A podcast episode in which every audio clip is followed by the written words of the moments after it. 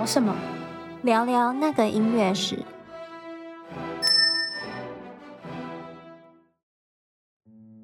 嗨，大家好。今天我们要来聊什么呢？今天我们要来聊一个古典音乐作曲里面的一个迷信。然后，其实我们之前有在某一集提到，我忘记是哪一集了，就是。作曲家在写完第九号交响曲的时候，可能会发生一些意外或者是什么，反正就是他们就会过世这样。嗯，我忘记是哪一集了，你还记得吗？我也忘了，好像就是说音乐家他们没办法写超过九部的交响曲。对，就第九部的时候就会有一些嗯冥冥中的力量，嗯，然后。音乐家就会过世，然后其实很多人都认为说，只有例如老一辈的长者啊，或者是可能以前的年代见识比较少的人才会迷信，但事实上不是这样。我觉得一件事情如果这个巧合发生了太多太多次，就算是就是你知道再聪明的人、再理性的人，他也会开始有一些动摇。嗯，就是巧合太多次的话，古典音乐也有。这个迷信，我们今天来聊一聊这个迷信，叫做第九号交响曲诅咒，嗯、就是 Curse of the Ninth。几位就是比较著名遭遇第九号交响曲厄运的作曲家，包括第一个就是贝多芬，贝多芬，嗯，因为他第九号太有名了。然后还有 Schubert、舒伯特、Bruckner、Dvorak、Von William 跟 Mahler。我觉得。我觉得贝多芬他应该算是开始这个诅咒的对的音乐家，对，就从他，没错，我们等下会讲到，就是从他开始的，因为他第九号，因为他把交响曲推上了另一个高峰、巅峰吧，对，所以 从他开始，大家特别特别注意交响曲。第九号交响曲这件事情，嗯，但是我们在开始之前要说一下，就是这个迷信啊，纯粹就是巧合，它是没有任何的什么科学根据啊或什么的。因为有许多很伟大的作曲家，他们都写了非常多的交响曲，就远远超过九部了，但是也没有受到九这个数字的影响。例如说，海顿，海顿他写了一百零一部吧，还有莫扎，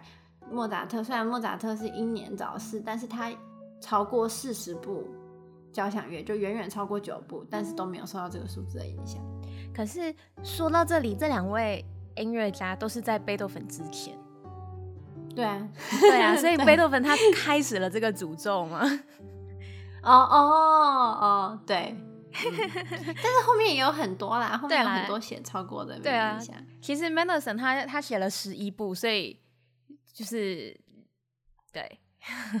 没有，我只是想说一下 Haydn 跟 Mozart，虽然他们这么高产，可是他们在贝多芬之前。对，他们在贝多芬之前，这个诅咒还没有开始。哎，然后我们来讲一下贝多芬，就是这个迷信的这个第九号诅咒的始祖就是他嘛，从他开始，因为在他的年代，贝多芬的年代，他对古典音乐的发展，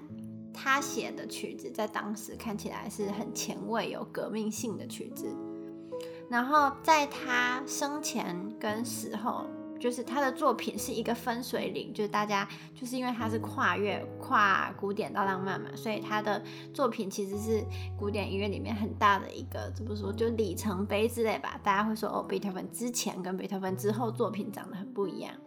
然后他是在写第十部交响曲的时候去世的，而且他死亡的原因很离奇，就据说他是死于铅中毒。就又放大了大家对这个诅咒迷信的程度，因为我不知道，可是我觉得铅中毒应该不是那么容易发生的事情，在那年代不是都是什么伤寒啊、肺结核之类的，但是他是铅中毒 是死掉的。对啊，你要怎么日常铅中毒？对啊，日常我在想，铅是重金属，不是铅笔是碳做的啊。而且当时用的也不是铅笔，是墨墨水吧，羽毛笔吧。哦，对啊，所以就很离奇嘛，嗯、这件事情在当时，所以他就，而且他第九部交响曲又那么有名，嗯、我觉得其中一个原因也是因为他是个很伟大人物，所以他做的事情都会被放大。嗯，应该是哦，他的音乐是有革命性的，这一点我要说一下，就是大家可能会觉得，嗯，听起来好像都差不多，可是它改变的方向不是在和声，是在架构。嗯，就是这个非常的非常的细节啦。可是就是例如说，他会把四个乐章的动机都统一了。在他之前，可能就是每个乐章的动机，动机就是指这个曲子它的发芽的那个小种子，它的那个主要的主题这样子。那、嗯啊、他那个贝多芬之前呢，大家可能每个乐章的动机都会不一样。可是贝多芬像他的那个命运交响曲，他的那个哒哒哒滴。这个动机它是贯穿了全部四个乐章，嗯，就好像我觉得，嗯，那种感觉就像现在有很多电影，它其实好几部，但是它是贯穿在一起的。可是以前可能都没有这种东西。嗯、例如说像，呃，漫威里面，虽然每一个人物都有自己故事线，但他们又是一个整体。嗯，但是可能在贝多芬之前就没有这种例子出现。对，就他把大家的眼界跟格局一下就打开了。对。接下来第二个受害者就在他之后，就是舒伯舒伯特。那舒伯特是在一八二七年的时候，哎，一八二八年的时候去世。贝多芬比他早一年嘛，这个我们好像之前也有讲过。嗯、那舒伯特他也是英年早逝，他只有活三十一岁，但是他也只有九部交响曲。嗯，他的作曲编号比较复杂，其实他是有就是 Number Ten 第十号交响曲这个。编号，但是他完成了只有九部，因为他的第八号是未完成，嗯，所以算起来的话就是九部半，嗯，就是然后他就去世了。然后接下来第三个是 Bruckner，布鲁克纳，布鲁克纳是一位奥地利的作曲家，那他也是在写第九号交响曲之前，只就是他要开始写的时候，他就。倒下了，然后他是七十二岁，而且他这第九号交响曲写非常久，因为他的第八号交响曲在一八八七年就完成了，可是他第九号从一八八七一直写到一八九六，所以就是他总共写了九年的时间。都没有完成，一直到他去世，这首曲子还是没有完成，就真的很奇怪，大家都卡在了九这个数字上面，而且还写了九年哦，然后。接下来这个作曲家大家就很熟悉，就是德弗扎克 （Dvorak），因为他的第九号交响曲也非常有名，就是《新世界》。但是《新世界》这个交响曲也是他的最后一部交响曲。其实我们之前有一集聊到，就是作品编号的由来 （Opus） 的那一集，我没有讲到《新世界》交响曲？因为当时出版社他们的编曲系统比较混乱，所以一开始《新世界》交响曲是。以第五号交响曲编号出版的，但是呢，算起来就是他写的第九部，就是这个数字变成五，并没有逃过死神的法眼，就是掐指一算来说，还是第九首，所以德弗夏克还是写完就走了。然后接下来下一位受害者呢是马勒，就是马勒。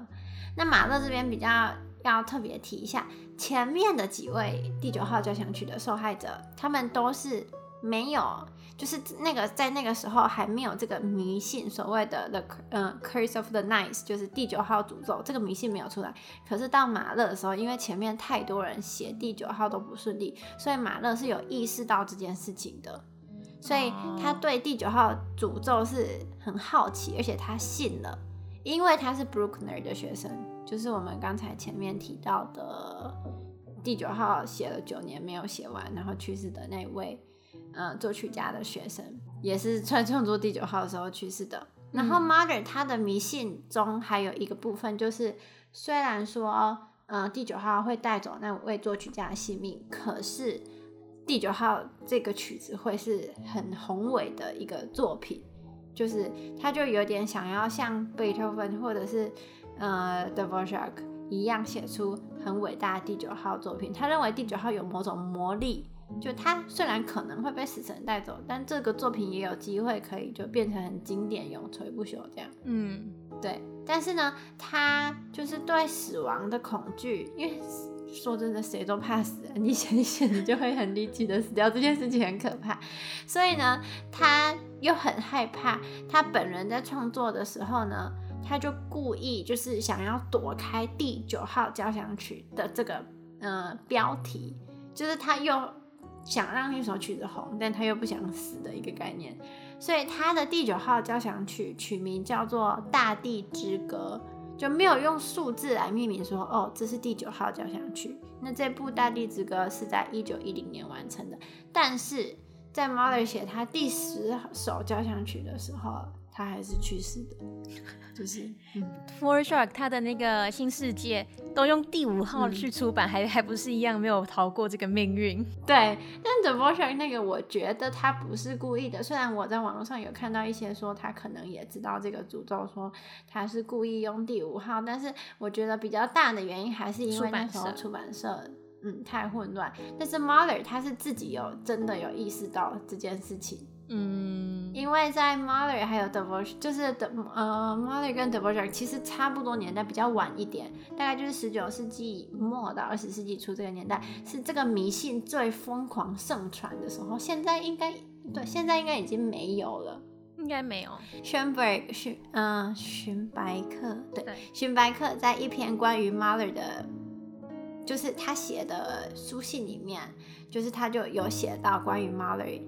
嗯，相信第九号交响曲这件事情，然后 s h e n b e r g 自己也相信，他就说第九号交响曲似乎是一个作曲家的极限，就你想要超越这个极限，超越第九号的人就必须要死亡。可能是在第十号交响曲中隐藏了一些人类不应该知道，他认为是未来还没准备好要传授给我们人类的东西。所以，Schoenberg 就写说，那些写第九号交响曲的人，